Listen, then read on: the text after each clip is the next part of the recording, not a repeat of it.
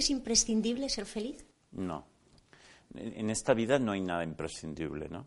Yo a veces digo que cualquier día caerá un meteorito y lo reventará todo con todos dentro y, punto. Entonces, fíjate si hay algo imprescindible.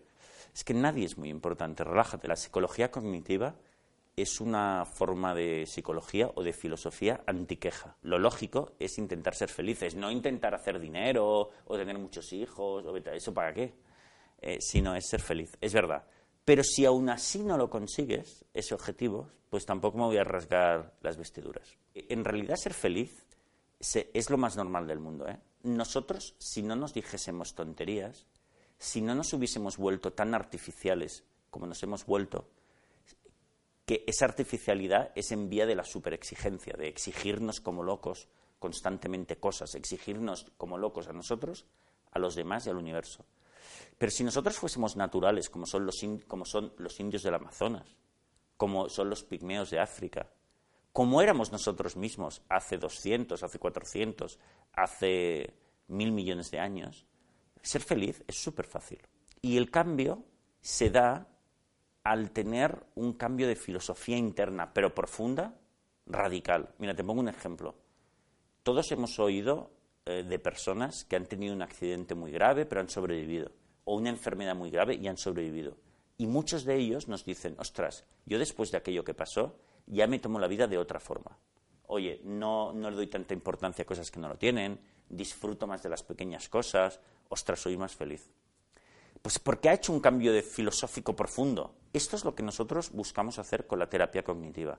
Producir un cambio en tus valores, en tu sistema de valores, mega profundo. Porque si no es profundo, no va a llegar a tus emociones. Y, cuando la gente lo hace, dejan de ser depresivos, dejan de preocuparse de tonterías, dejan de enfadarse con las cosas y con las personas, y, comienzan a apreciar las cosas pequeñas de su vida. Entonces, el cambio es brutal. Si una pastilla de chocolate me da un tanto de placer, 100 pastillas de chocolate me darán 100 veces ese placer. No, esto ya hemos visto que no. Es que nada es, así en la naturaleza.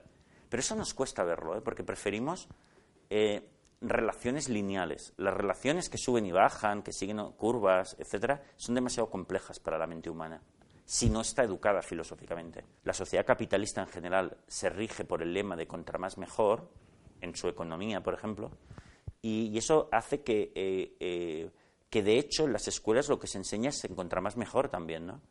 Y, y, claro, por lo tanto, vamos mal encaminados en ese sentido. Combatamos la tríada de superexigencias, que son, debo hacerlo todo bien o muy bien, y si no, soy un fracaso de la peor especie. La gente me debe tratar bien todo el tiempo, y si no, no juego, no lo puedo soportar. Y el universo tiene que funcionar perfectamente, y si no, me coge un berrinche increíble. ¿Vale? Entonces, fíjate, esto, esto es una mente de exigencias, que es muy infantil y absurda.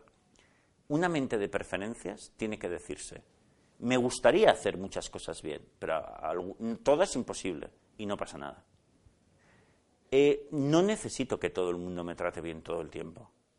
Con que me traten bien mi círculo más cercano. Y tampoco todo el tiempo, ¿eh? porque fallan también, ¿sabes? Y no pasa nada. Y tercero, que los autobuses lleguen siempre a tiempo, los trenes, los políticos hagan bien su trabajo, eh, no haya cacas de perro por la calle, jamás es imposible. Y ya tenemos una abundancia increíble en nuestra sociedad. Aprovechala un poco y olvídate, tanto, tanto no es necesario. Entonces, esta mente de preferencias y no, esta, esta filosofía antiqueja la puede aprender todo el mundo. Por la consulta clínica vemos que eh, el 80% del cambio se hace en, de dos a tres meses.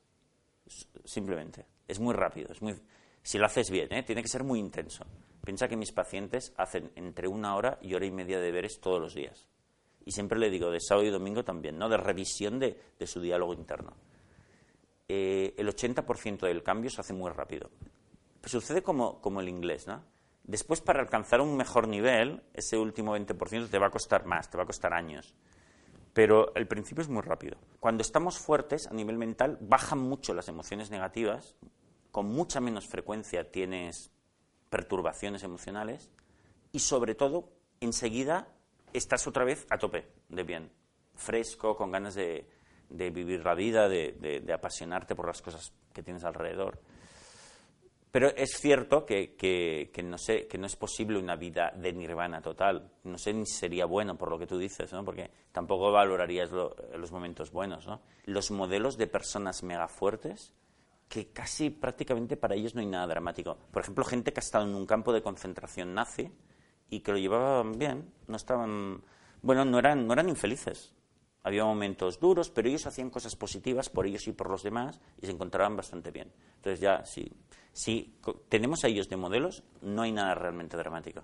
¿Usted es feliz? Sí, mira, la verdad es que mm, tengo esta capacidad de disfrutar de la vida que hasta a mí me sorprende.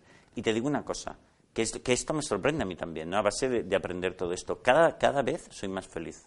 ¿Sabes que a veces se dice que la, la, época más, más guay de la vida de uno es la niñez o la adolescencia, la juventud? Eh, yo tengo ahora 44 años y de verdad, ¿eh? este es mi mejor momento con una diferencia brutal y lo que sospecho es que los que siguen serán mejores todavía.